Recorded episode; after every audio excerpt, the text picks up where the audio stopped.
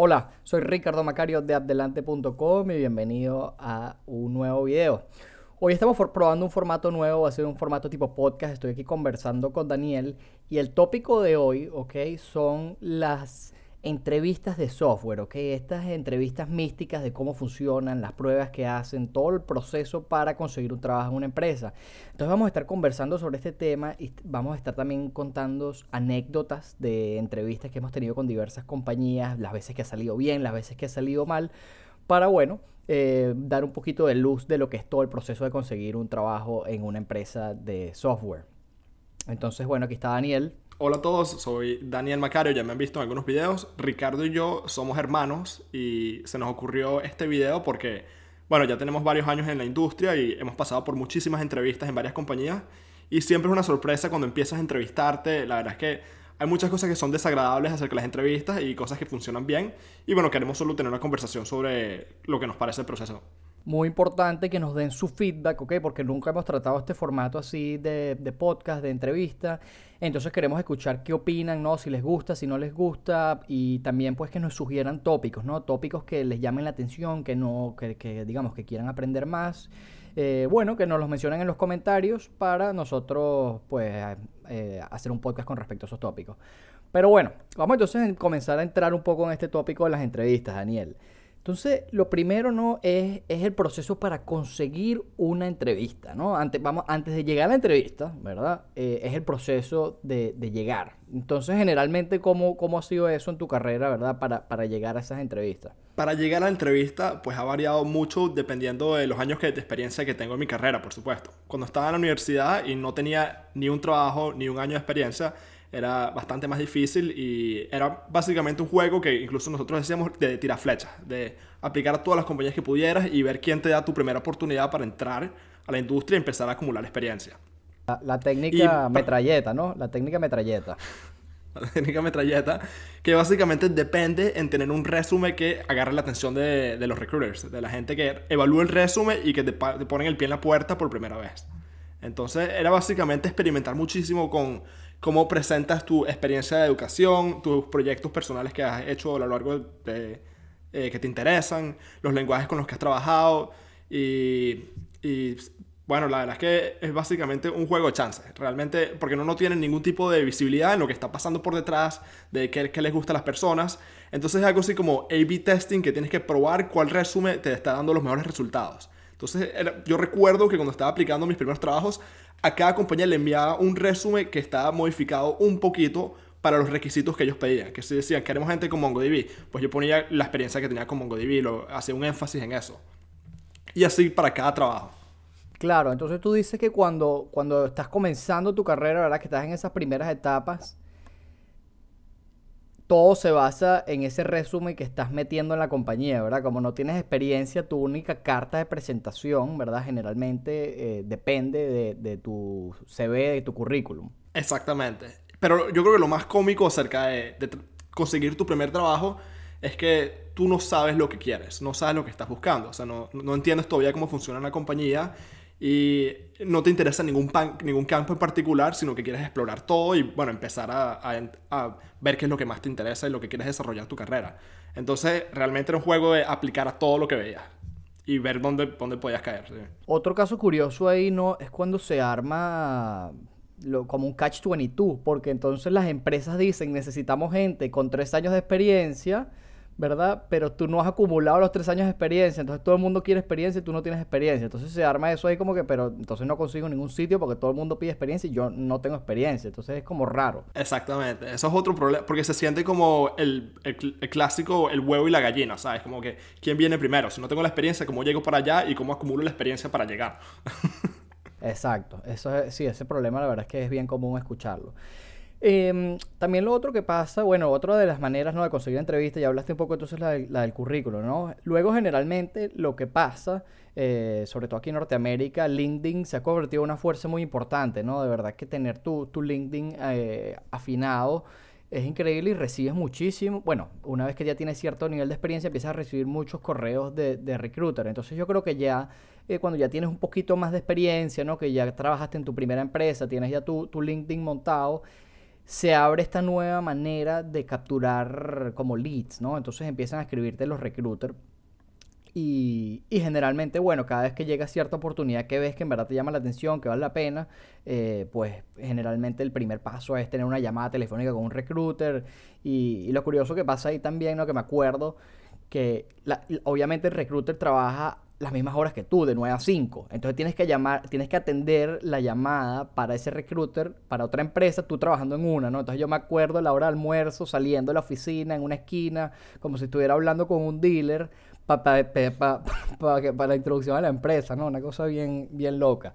Pero bueno, nada, tienes tu llamada con tu, con tu, con tu recruiter y generalmente ellos, bueno, ven, tú le dices en qué te especializas, ellos te echan el cuento de la empresa, de, eh, de qué es el puesto, no sé qué.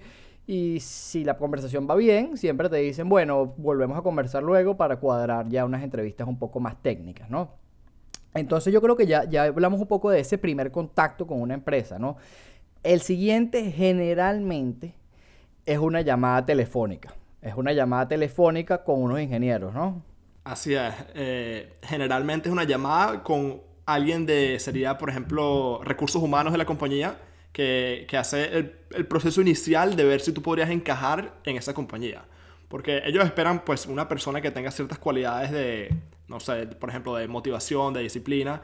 Entonces, con una serie de preguntas, pues, te, te están evaluando digamos, de tu comportamiento. Es una entrevista de comportamiento.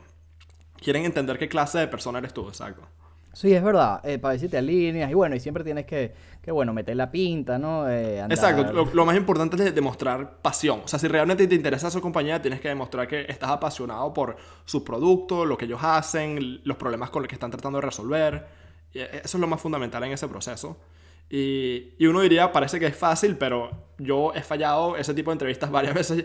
Por ejemplo, cuando estaba en la universidad estaba aplicando a MongoDB, a un trabajo, y entonces me llama una persona de, de recursos humanos para hablar conmigo. Y estaba tan nervioso en esa llamada que obviamente di la impresión de que era un tipo que no tenía confianza, que no tenía experiencia. Y por supuesto, eso resulta en que se acabó. Ya te mataron del proceso y entonces tienes que esperar años para volver, para volver a aplicar. Y, es terrible, o sea, porque tuviste ese mal día que no estabas concentrado, que no estabas en tu momento, pues arruinaste una oportunidad. Pero así funciona el proceso y es terrible. Precisamente eso es una de, las peores cosas. Te cortaron la cabeza en la primera llamada. La primera llamada, o sea. No importa qué tantos proyectos hayas hecho, qué experiencia laboral tienes, todo eso a la basura. Lo que importa es que eras un tipo que no dio una impresión buena. Esa es la cosa, ¿no? Entonces, de verdad, siempre tratar de estar bien, bien preparado para esa llamada y tratar de, bueno, estar calmado y, y, conocer, ¿no? Conocer la empresa, porque hay veces que la gente llega y no conoce nada, no ha leído, aplica un puesto con la técnica de metralleta, no se saben nada, no se saben, no se saben nada de la empresa. Y... y bueno, entonces es un... es un Disculpa, que... me trae recuerdo, me trae recuerdo. Pero bueno, ok, vamos a avanzar un poco más entonces con respecto, con respecto a este tema. Vamos a hablar de la primera llamada ya técnica, no de recruit, no, no como alguien de recursos humanos. Supongamos que pasaste eso, no te cortaron la cabeza, seguiste el siguiente paso, ¿no? Entonces tienes la llamada primera técnica. Generalmente es un ingeniero, te quieren hacer unas preguntas técnicas como para ver si en verdad tú sabes algo, ¿no? Es como unas preguntas generalmente sencillas eh, ¿Alguna vez has tenido, has tenido esa entrevista? He tenido esa entrevista muchas veces en diferentes formatos. Pues una compañía, por ejemplo, Expedia, la compañía de, viajes, una vez me entrevisté con ellos y en lugar de esa llamada técnica me mandaron un, un, documento con un problema que tenía que resolver usando Java. Entonces era simplemente construir, si me recuerdo bien, algo así como el juego de la vieja, el tic-tac-toe, escrito en Java. Entonces tenés que escribirlo y mandarle los archivos de forma que ellos pudieran ejecutarlo y ver lo que creaste. Entonces ese fue un formato que es como llévatelo a tu casa, resuelve esto y me lo envías de regreso y un ingeniero evaluó tu código. O el que es mucho más eh, estresante y realmente no me gusta, es la llamada telefónica en la cual ellos, por ejemplo, abren un archivo de, Google Docs o una página así donde puedes compartir en tiempo real y te piden, escribe un algoritmo para tal cosa. Por ejemplo, que si...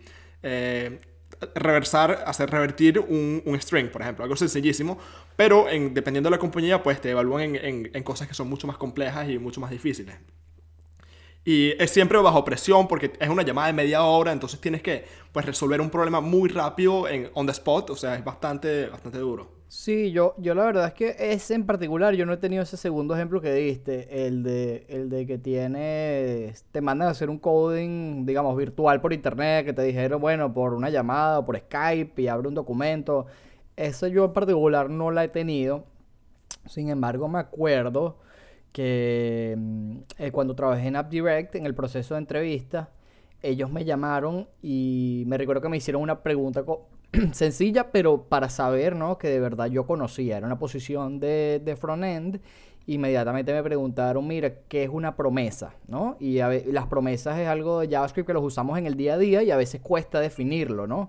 Entonces, me recuerdo que tuve que explicar qué es una promesa y me acuerdo que, bueno, la comparé con respecto con los callbacks para, para, digamos, siempre dar un poquito más, ¿no? Eso es importante a veces en las entrevistas, darle un poquito más, no solo darle lo que te piden, sino trata de, expandir un poquito más tus respuestas y eso. Y me acuerdo que esa fue una de las preguntas. Eh, y creo que me preguntaron una o dos cosas más, no recuerdo. Pero fue suficiente con lo de las promesas para yo demostrar, mira, este tipo en verdad sabe explicar lo que es una promesa viene la siguiente etapa. Y generalmente la siguiente etapa no es, te traen o te invitan a la empresa, ¿verdad? Un día te dicen, bueno, de tal hora a tal hora vente a la empresa y vas a tener entrevistas con los ingenieros aquí físicamente. Em, esa tercera etapa la he tenido también varias veces. Tú me acuerdo que incluso una vez te volaron, ¿no? Te llevaron a... Tuviste que volar. ¿Cómo es que es ese cuento? Yo tuve una experiencia bastante loca que tenía 19 años, era todavía, o sea, no, no, tenía nada de experiencia prácticamente. Hasta ese momento lo único que había hecho en mi carrera era trabajar en un startup en Montreal que no me pagaron un céntimo, o sea, era trabajo sin, sin pago, lo cual es espantoso. No recomiendo ese tipo de oportunidades a menos de que no tengas nada de experiencia y bueno, sea tu único chance de empezar a construir tu resumen. Pero en fin, esa era mi única experiencia y apliqué a Microsoft, entonces pasé por todas estas rondas que hablamos. Primero la llamada, después tuve una entrevista eh, eh, por teléfono, que también me fue muy bien, me fue muy bien en esas dos, entonces tenía bastante confianza. Y después me dijeron, bueno, ok, siguiente parte, te vamos a volar a Vancouver, y yo estaba viviendo en Montreal, o sea, era un vuelo a lo largo de todo el, de todo el país de Norteamérica, y, y vas a tener un día de entrevistas en Vancouver. Entonces me vuelan para allá, me ponen en un hotel, me, me pagan las comidas, ¿sabes? Es una cosa bastante loca. Y, y, yo sentí como incrementalmente a lo largo que acercaba la entrevista, me sentía más y más nervioso. Y bueno, cuando llegó el día, eh, no estaba preparado realmente para, para, lo que vino. Y tuve como, por ejemplo, eh, creo que fueron cinco entrevistas con cinco ingenieros distintos. Y me fue bastante mal, si no me equivoco, como en tres de ellas.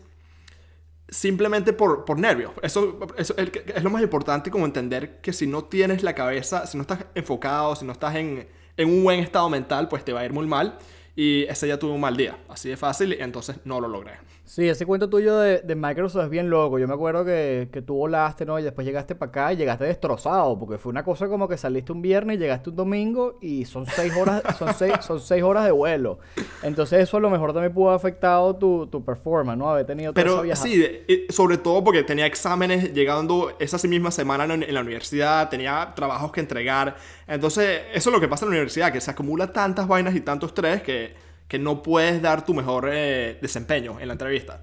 Y es triste, pero tienes, a veces, o sea, lo que debía hacer en ese momento era, pues, si realmente quieres ese trabajo, sacrificar esos exámenes, sacrificar los trabajos, como que realmente ponerle, entender el valor de la oportunidad. Lo cual en ese momento, pues, traté de, eh, balancear todas esas pelotas en el aire y, no, no, lo pude hacer. Claro, sí, y, y sí, se te juntó toda la universidad. Y yo creo que también algo que ocurre ahí es que eh, digamos, eso es de tus primeros procesos, ¿no? El de Microsoft. Eh, y, y, uno como que generalmente es así, ¿no? Tus primeras entrevistas van mal y vas entendiendo cómo es el juego, ¿no? Como todo, como si fuera un deporte. Al principio vas a batear y no bateas nada, puro strike o puro foul. Y después como empiezas a entender, ah, la cosa es así, tiki que ahí ya sabes qué esperar y como que ya uno llega más calmado y con más confianza. Entonces dentro de todo es un juego en el que hay que practicar, ¿no?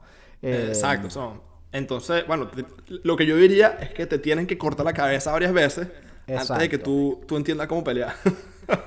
guillotina. Guillotina varias veces, que no, no llevas chance y luego como que agarras mínimo.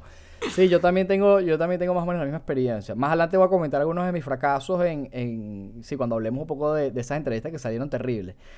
Pero bueno, vamos a hablar un poco entonces ahorita del proceso de preparación, ¿no? Ya hemos mencionado algunas cosas y hemos mencionado la importancia del estado mental, de no estar nervioso, pero vamos a conversar un poco sobre la preparación técnica, ¿no? Vamos a quedarnos en la parte técnica. Y lo primero, supongo que la pregunta es, ¿tú crees en la preparación o eres de la escuela de lo que sé, lo sé? Ya yo lo aprendí mi día a día y yo aparezco y ya. ¿Cuál es tu, cuál es tu apreciación con respecto a eso? No, yo, yo considero que si no estás preparado, por lo menos en Norteamérica, para el formato de entrevista que se utiliza acá, no vas a tener éxito. Bueno, es muy difícil, tus chances de, de, pasar todas las entrevistas es bastante bajo realmente. Porque, o sea, lo que pasa especialmente, depende realmente de la compañía, del tamaño de la compañía a la que estés aplicando. Si es una compañía muy grande, como por ejemplo Amazon, donde yo trabajo, o Google, o Facebook, o cualquiera de estas, pues sigue un formato que es un estándar entre todas ellas. Y existen muchos libros donde, donde te explican el proceso de cómo deberías prepararte para este tipo de entrevistas, que generalmente consiste en, en mejorar tus habilidades en estructuras de datos, en algoritmos, en optimización, en, una, una, fase, una, muchísimas categorías de problemas que tienes que entender cómo resolver. Eh, y por eso es que lo, que yo recomendaría para una entrevista muy grande es ir por el libro. O sea, prepararte resolviendo todos esos ejercicios, estudiando todo el tipo de preguntas que te pueden hacer, porque así es como funciona realmente. Pero si es una compañía mediana o una compañía un poco más pequeña, pues por lo menos acá es mucho más común que te den ese assignment de que te digan, mira, queremos que resuelvas este problema en tu casa, tú llegas con la respuesta y, y aquí evaluamos y hablamos de tu código. Y ese es un formato que es muchísimo más agradable porque se refleja más cómo sería trabajar en esa compañía, ¿no? Te dan un problema, tú lo resuelves en tu propio tiempo, un ingeniero habla contigo, entonces discutes por qué esto es mejor que eso, por qué tomaste estas decisiones.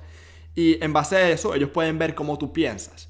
Pero las compañías grandes como Amazon, Facebook y Google, lo que quieren es una persona que pueda pensar en el momento, que pueda demostrar sus habilidades en, por ejemplo, en cuatro horas que van a durar esas entrevistas, tienes que desempeñarte al 100% y, y pues es básicamente una lista de, puedes pensarlo como una lista de checkboxes. Tienes que chequear todas las cajas. Esta persona sabe estructuras de datos, puede resolver algoritmos, tiene capacidades de liderazgo, etc. Entonces tienes que ir preparado para todo eso.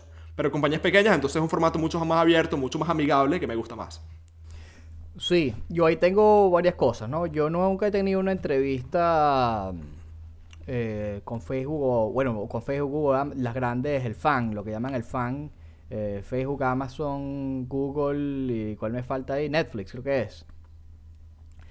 Que, que, siguen ese formato de algoritmo duro en el cual de verdad necesitas leer un libro, ¿no? Y, y deberás estar preparado para eso. Yo no he tenido ese tipo de pruebas y tengo ciertas diferencias con eso, ¿no? Porque al fin y al cabo esas preguntas de algoritmo tan técnicas son cosas que en tu día a día nunca se usan, ¿verdad? Y generalmente puedes tener el caso de alguien que, se, que incluso se caletrea eso, pasa las pruebas, ¿verdad? Pero no es una persona que en tu día a día te va a resolver los problemas. A lo mejor alguien que no está en capacidad de resolver. Y hay muchos ejemplos de gente en la industria, ¿no? Que crean paquetes open source que son utilizados por millones de personas. Que la misma compañía, por ejemplo, en el caso de Brew, que es un packet manager de, de Mac, ¿verdad? Para instalar paquetes en Google lo utilizan y esta persona se entrevistó en Google y lo rechazaron, ¿no? Entonces, porque no pudo las cosas de algoritmos, no se las sabía, no, no se preparó, digamos, al libro para ese tipo de entrevistas. Entonces, yo tengo ciertas diferencias con eso. A lo mejor algún día si, si me entrevisto para alguna de ellas, pues nada, me tocará pues eh, meterme el libro. Pero mi formato de preparación es distinto, ¿no? Mi formato de preparación lo primero es entender un poco el rol. En, eh, las últimas aplicaciones que he tenido han sido siempre de, de ingeniero de frontend entonces, lo primero que yo hago es, eh, hay ciertos recursos en GitHub, por ejemplo, como que las típicas em, preguntas que le hacen a los frontends, o, ¿sabes? Eh, ese es muy bueno ese recurso, porque siempre es relativamente predecible el tipo de pregunta que te pueden lanzar, ¿no? O yo mismo me pongo a pensar, bueno, ¿en dónde estoy débil? Uno sabe lo que no sabe. General, bueno, no siempre, pero uno sabe como que, ok, esto lo uso en mi día a día, pero no lo puedo explicar. Entonces yo voy y generalmente pues trato de eh, estar en capacidad de poder ah, eh, explicar esos conceptos que uso en mi día a día, pero no los puedo explicar, ¿ok? Eh, por ejemplo, uno típico es una promesa, la usamos siempre, pero ¿cómo la implementaría? Si te dijeran implemente una promesa, entonces a lo mejor revisaría eso. Y, y incluso la parte de algoritmos, yo sí me he hecho una repasada de algoritmos, pero no de lo más profundo. ¿no? Me reviso mis árboles, me reviso uno que otro método del sorting de los arrays, por ejemplo, merge sort me reviso lo que es Divide and Conquer, que sería un Breadth First Search. Eh, sí me reviso los algoritmos, los básicos. No me voy a meter a un Red Black Tree y no me voy a meter, no me voy a meter a un B-Tree de una base de datos porque son unos algoritmos que, bueno, en verdad no, general, no, muy raro lo preguntan porque son digamos, eh, lleva mucho tiempo implementar uno de estos algoritmos de los más complicados. Los linked lists también son clave. No, sí hay que tener cierta noción de algoritmos. Entonces yo sí le he hecho una repasada antes de la entrevista. Yo creo que como dos semanas antes, tres semanas antes, yo empiezo a, leer un poco y volver a actualizarme eso. Sabes, yo te puedo explicar, eh, muy buenos tus puntos, Ricky. O sea, ya llevo en Amazon dos años y medio y ya estoy en el punto de que he empezado a entrevistar a candidatos que quieren entrar a nuestro equipo o a mi departamento. Entonces ya, ya yo soy un entrevistador y la razón por la cual en estas compañías tan grandes las entrevistas son esa secuencia de preguntas de algoritmos y de estructuras de datos y de cosas que realmente no utilizas en tu día a día, es porque quieren poner una barra que sea igual para todos los candidatos. Eh, o sea, lo que quieren es eliminar pues, el bias del background de la persona, de qué compañía viene, de por, por, supuesto su raza, su género. Entonces lo que hacen es crear un formato estándar en el cual no haya ningún chance de que esos factores puedan pues, afectar la evaluación del candidato, sino que sea prácticamente un examen en el cual todo el mundo tiene el mismo chance de entrar a la compañía. Y es por eso que, que, siguen ese formato tan, tan estructurado y tan definido. Pero las compañías Y también, eh, por supuesto, otro factor es eh, considerar el tiempo que se está invirtiendo en cada candidato, ¿no? Porque, por ejemplo, para entrevistar a una persona tienes que traer a cinco o seis personas y quitarles una hora de su día. Eso son seis horas de desarrollo de muchísimos equipos y consume, pues si lo consideras a lo largo de un año, muchísimo dinero del departamento, porque esas personas pues tienen otras responsabilidades que son contratar a nuevas, a nuevas personas a su departamento. Entonces lo que quieren hacer son esas dos cosas, minimizar el tiempo que se le quita a los ingenieros de la compañía y tener un formato estándar en el cual todo el mundo tiene el mismo chance de entrar. Ya, sí, está interesante. Eso está como, digamos, como si fuera el SAT, ¿no? Que es un, examen que se utiliza para entrar en universidades americanas y está, está, estandarizado. Pues todo el mundo pasa por la misma prueba y, exacto, no depende de, de, una persona que si le caíste bien o mal, lo que depende es cuánto sacaste en el examen, ¿no? Entonces, de cierta forma... Exacto. Entiendo. Pero, pero además de los algoritmos, pues las entrevistas en estas compañías tienen un aspecto de, de donde quieren evaluar tu liderazgo, tu capacidad de, por ejemplo, de diferentes, diferentes cosas como, por ejemplo, perdón, por ejemplo, eh, tu capacidad de argumentar por qué algo es mejor que otra cosa. O poder decir, eh, lo que quieren ver es el impacto que has tenido en tus trabajos pasados y en tus proyectos. Que ellos quieren que expliques claramente, yo me enfrenté con esta situación, yo tú, hice esto y este fue el impacto. Tú tienes que reflejar muy claramente lo que has hecho en números. Por ejemplo, tú puedes decir, mi compañía anterior pues tenía problemas en, el tiempo de cómo las páginas se cargaban. Entonces yo implementé un sistema de caching que redujo el tiempo en 50%. Tú estás explicando muy claramente cómo tu trabajo tiene un impacto bien definido en la compañía que le ha traído bastante valor. Y si tú eres capaz de, de decir eso con mucha claridad, pues ellos lo valoran muchísimo. O sea, tiene un impacto muy grande en la decisión final de si te van a contratar o no. Sí, ese punto está muy bueno, sobre todo la parte del currículum. Eh, eso lo podemos dejar para otro día conversarlo más a detalle, ¿no? Cuáles son las sugerencias para tener un currículum que llame la atención. Pero generalmente asociar lo que hiciste en esa empresa, ¿verdad? Y las tareas que hiciste y lo que se cumplió con eso. Porque generalmente tú dices, por ejemplo, en tu currículum, implementé sistema de correos, por ejemplo. Y eso no, no dice, es muy distinto decir eso a decir, implementé sistema de correos que maneja un millón de correos semanales y, genera un millón de dólares por email marketing mensual. ¿Me entiendes? Es, muy distinto, ¿verdad? Desde la parte técnica simplemente puede ser lo de implementar el sistema de correo. Pero claro, eso le trajo un impacto y unos beneficios enormes a tu empresa y poner esos beneficios inmediatamente, pues digamos, la gente asocia tu trabajo a beneficio de una empresa. Porque al fin y al cabo te quieren contratar porque tú vas a traer eh, talento humano, ¿verdad? Y vas a hacer que esa empresa pues valga más. Entonces lo que vale es los beneficios que tú le des a la empresa. Exactamente. Ese es el problema más grande que yo he visto en muchísimos resúmenes y las personas que están tratando de entrar a la industria, que se enfocan demasiado en el, aspecto técnico de lo que hicieron. Como dice Ricky, por ejemplo, yo hice una página, una página web con OJS, pero ¿por qué no explicas cuál fue el impacto, cuánta gente ve esa página web, que también corre tu página web, se ha caído, tiene un buen uptime, ese tipo de cosas refleja muchísimo y habla mucho más de yo completé este proyecto. Exactamente, exactamente, totalmente de acuerdo. Y mm, bueno, entonces eso es más o menos como el proceso de preparación, ¿no? Ya vieron que, bueno, sí hace falta, nosotros ambos creemos en un proceso de preparación, eh, ir a los recursos, repasar lo que, lo que crees que no sabes, que no puedes explicar, súper importante. De hecho, tengo una anécdota, una vez yo me acuerdo aplicando aquí una compañía de Montreal súper chévere que se llamaba Un Signal, eh, y era una posición de iOS, en esa época estaba más metido en la parte de iOS. Y me acuerdo que antes de entrar a la entrevista, ¿no? Yo estaba en un, en un coffee shop, en un café, y me estaba leyendo un libro de iOS pasándole por encima, ¿no? Que en verdad no lo debía haber estado haciendo porque esto de prepararse última hora eh, es mala idea. Lo que ya, ya para ese entonces, ¿no? El día de la entrevista ya olvídate de estudiar, eh, olvídate de eso. Pero bueno, ese vez violé esa ley y estaba yo ahí al lado de mi café leyéndome mi libro de iOS. Y por casualidad yo leo que en iOS cuando tú tienes un, cuando estás en un for loop, ¿ok? Y en el for loop estás creando objetos, iOS eh, una vez que entra en un for loop como que no hace un garbage collection, ¿ok? Entonces puede ser que te quedes sin memoria si estás creando muchos objetos en este for loop. Y entonces resulta que hay un comando que tú corres en el for loop para liberar memoria cada cierto tiempo y el loop sigue corriendo, ¿no? Y yo me leí eso ahí y yo dije, ver, ok, esto está bueno, está interesante. Llego para mi entrevista, estoy conversando, me está yendo súper bien en la entrevista, viene el tipo y me lanza esa pregunta. Mira, que qué pasa si en iOS estás en un for loop y estás creando objetos. Y llegué y le dije al tipo así en la frente, no me acuerdo el nombre del comando, le dije, mira, papá, tú lo que aplicas aquí es este comando. Y el hombre se cayó de la silla, o sea, no podía creer que me sabía esto porque pareciera que ya es algo como más interno del lenguaje, ¿no? Y me fue increíble, verdad que esas entrevistas me fueron muy bien. Pero bueno, al final no terminé trabajando para esa empresa, pero bueno, una anécdota de que la preparación eh, ayuda, ¿no? Obviamente no puedes aparecer así a la suerte. Exacto. Ok, entonces, eh, ya para ir eh, cerrando, ¿no? Vamos a comenzar un poco, Nomen, de de una entrevista que salió terrible. Una, entrevista tuya que recuerdas que salió terriblísimo y, qué pasó ahí, pues. Eh, déjame recordar. Yo, tengo una que puedo ir contando. Tú voy contando la tuya, sí.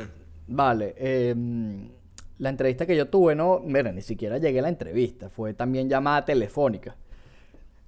Resulta que yo estaba aplicando también trabajos aquí y tal, una, una, una posición en Toronto para una compañía que se llama Ruby Cloud.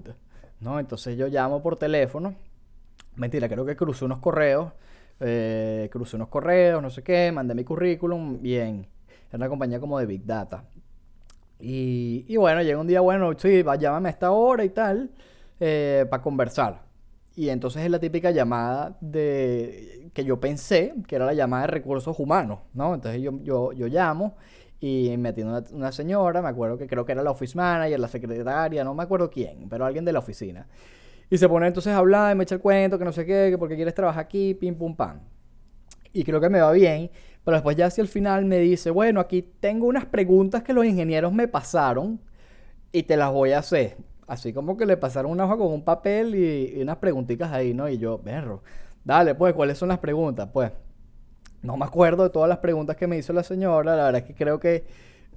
Pero bueno, terrible. No me sabía casi que ningún. De 10 preguntas me sabía dos. Una me destruyeron. La tipa me cortó la cabeza.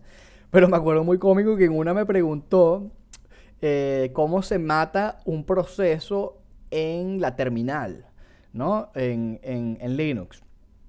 Y yo como que bueno, eh, no estaba muy claro, creo que la señora no era técnica, entonces no es que podía conversar mucho sobre, bueno, específicame un poquito más, simplemente era como que no, eh, lo como tú lo interpretes. Y yo, berro, ok. Y entonces yo me acuerdo que, bueno, un proceso de Node.js o un proceso general, cuando tú lo corres, si tú le das a Control C, tú lo cierras, ¿no? tú, matas ese proceso. Estás corriendo un, servidor Node, le das Control C y eso apaga el proceso. Y yo, bueno, me voy a ir con esta. Le das Control C. Y, y, obviamente la vaina fue un desastre porque yo creo que ya ah, luego de la experiencia no me puse a pensar, coño, no, esta tipa lo que quería era el comando psaux y, y, kill, ¿no? Y kill, que es para matar un proceso y le pasas el ID. Así que bueno, un desastre. O sea, yo le dije un, shortcut del teclado y ella lo que quería era una vaina de Linux. Pero bueno, eh, nada, un desastre ahí. Nada, ni, ni llamada, ni correo de regreso. Me cortaron la cabeza, no pude poner ni un pie en la puerta. Cabeza cortada. cabeza cortada, otra más.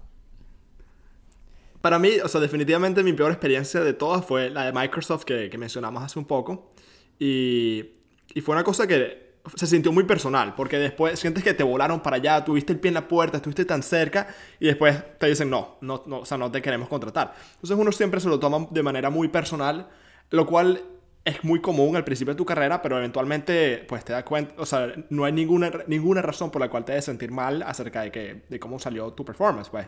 Obviamente tienes que reflexionar y decir, esto lo pude hacer mejor, qué puedo aprender de mis fallas aquí, pero la vida sigue y bueno, conseguirás otras oportunidades, algo saldrá y por supuesto esa puerta, las puertas no se cierran por siempre, puedes volver a, a aplicar a la misma compañía en un año, por decirte, o seis meses, dependiendo de qué tan bien o qué tan mal te haya ido.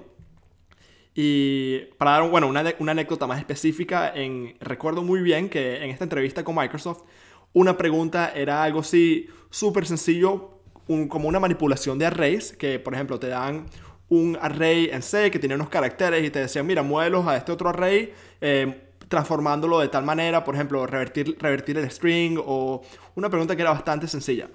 Y yo me recuerdo, o sea, que los nervios están tan a punta en ese momento que al final, en los últimos un minuto, o sea, pasé, ponte 20 minutos como que diciendo, no, esto lo, puedo hacer de esta manera, lo puedo hacer de esta manera, empezando a, como siempre uno empieza, te paras en la pizarra y escribes, por ejemplo, un ejemplo de, de cómo, se ve, cómo sería el input, cómo sería el output, y a partir de ahí empiezas a explicar, mira, mi algoritmo va a hacer este paso y este paso. Entonces pasé gran rato haciendo eso, y ya en los últimos dos minutos trato de escribir el código, no pude, y como siempre se acaba la entrevista de una manera bien rara, como que, ay, bueno, me tengo que ir. no pude resolver el problema. Sí, entonces es, trágico, pero eh, bueno, volví a Montreal, terminé mi carrera, por supuesto salió la oportunidad de Amazon en la cual sí estuve un buen día, las preguntas me preparé mucho mejor, no tenía tantos nervios, todo salió bien y, terminé trabajando en Amazon, pues. Claro, no, eh, y yo creo que bueno, eso es una buena, eso es una buena anécdota para cerrar, sobre todo con eh, el mensaje de mira, no, el mundo no se acaba porque, pie, porque falles una entrevista, ¿no? O sea, hemos fallado muchas entrevistas, no, no, no me acuerdo ahorita cuántas he fallado yo, pero definitivamente he fallado más de, más de cuatro, eh, más de cinco. Eh, y bueno, el mundo no se acaba, ¿no? Y hay que seguir para adelante, más bien pues ver qué aprendiste, ¿no? Dónde fallé, que si fueron los nervios, si fue algo de conocimiento, por ejemplo, ya lo, si me pasa otra vez la preguntita del control C, ya sé que no es eso. No, uno como que va aprendiendo y el mundo no se acaba y la, y la vida sigue, entonces mm, generalmente no hay que amargarse mucho por, por fallar una entrevista porque siempre van a venir más oportunidades, ¿no? La cosa es como siempre, las oportunidades son como un autobús, siempre hay uno que viene después. Puede ser que te toque pasar, si fue el último de la noche, te toca dormir ahí en la calle tirado, pero el día siguiente en la mañana llega un autobús. Entonces... ¿Sabes qué? Acabo de recordar una última anécdota que se me había olvidado por completo mi cabeza porque, porque fue hace tanto tiempo. Me entrevisté con Facebook para una pasantía y pasé por la llamada telefónica con la recruiter, me fue excelente. Y después viene la llamada con un ingeniero en el cual me hicieron una pregunta que era básicamente un graph, un, gráfico, ¿sabes? Con nodos y con edges que conectan a los nodos. Y era una pregunta de, hacer, por ejemplo, un traversal de graph. Pero la manera que estaba fraseada la pregunta no era claro que esto era, que esto era una red que tenías que procesar. Entonces yo pasé, me recuerdo como media hora inventando vainas locas y se termina la entrevista y justo cuando le voy a cerrar a la llamada telefónica me llega la respuesta a la cabeza que esto era un simple breadth first search, o sea, un algoritmo súper básico que no me llegó a la cabeza durante la entrevista y entonces te sientes como un imbécil porque, o sea, no, no te llegó en la media hora que te tenía que llegar, o sea. Claro, esa es la típica iluminación que, que trataste de resolver un problema, no pudiste, y te metiste a bañar y se te ocurrió, ¿no? Sí, pero, o sea, en eh, este caso pasó, en el, por ejemplo, estamos aquí en Google Hangout. En el segundo que le, voy, le doy al botón rojo para colgar, me llegó la respuesta. Y es como que, coño. sí, eso es muy frustrante. Eso tuvo que haber sido también muy frustrante. Y de nuevo, te sentiste terrible contigo mismo, pero bueno, acuérdate que no hay, no hay clase un puñal porque la vida sigue y siempre vendrán más oportunidades. Exacto. Es muy decepcionante como las compañías no consideran toda tu experiencia y todo lo que has logrado, sino que eh, entras o no entras basado en esos 30 minutos. Y por eso es que la presión es tan alta. Pero como siempre, no todas las compañías son así. Generalmente son las más grandes, como, bueno, ya lo dijimos. Y, bueno, eh, depende de la oportunidad que te interese, de lo que estés buscando. Sí, no todas son así. Y, y bueno, el juego se juega así, ¿no? Si no te gusta jugar ese juego, no lo juegues. Pero Eh, no, podemos, no podemos quejarnos porque nosotros no somos lo que lo diseñamos, nosotros somos los que vamos y lo jugamos, entonces hay que, hay que trabajar con lo que hay, pues. Entonces, si ese es tu objetivo, definitivamente vas a tener que prepararte muchísimo. Eh, bueno, eso está bien, creo que eso fue todo por el episodio de hoy. Entonces acuérdense que este fue el, primer episodio de, de, este podcast. Muy importante que nos den su opinión, si les gusta, si no les gusta, qué les pareció, quieren que lo volvamos a hacer, no quieren que lo volvamos a hacer, qué tópico quieren que cubramos. Y bueno, nada, por favor déjennos eso en los comentarios. Si quieren estar pendientes y no se quieren perder los próximos episodios o las cosas que están en AppDelante, pueden meterse en appdelante.com slash noticias. Y bueno, recuerden suscribirse al canal porque nada, necesitamos que se suscriban para que no se pierdan nada, ¿vale? Y dale a la campanita. Se hacen ahí los locos, muchas vistas y poca gente suscribiéndose. Déjense los locos. Así que bueno, fue un placer haber estado con ustedes hoy. Daniel, para que te despidas de la gente. Hasta luego a todos. Si tienen cualquier pregunta, también nos pueden mandar correos. Solo vayan a nuestra página web y allá los pueden encontrar. Siempre estamos disponibles para, bueno, seguir discutiendo este tema. Más personalmente como necesiten. Listo. Bueno, chao.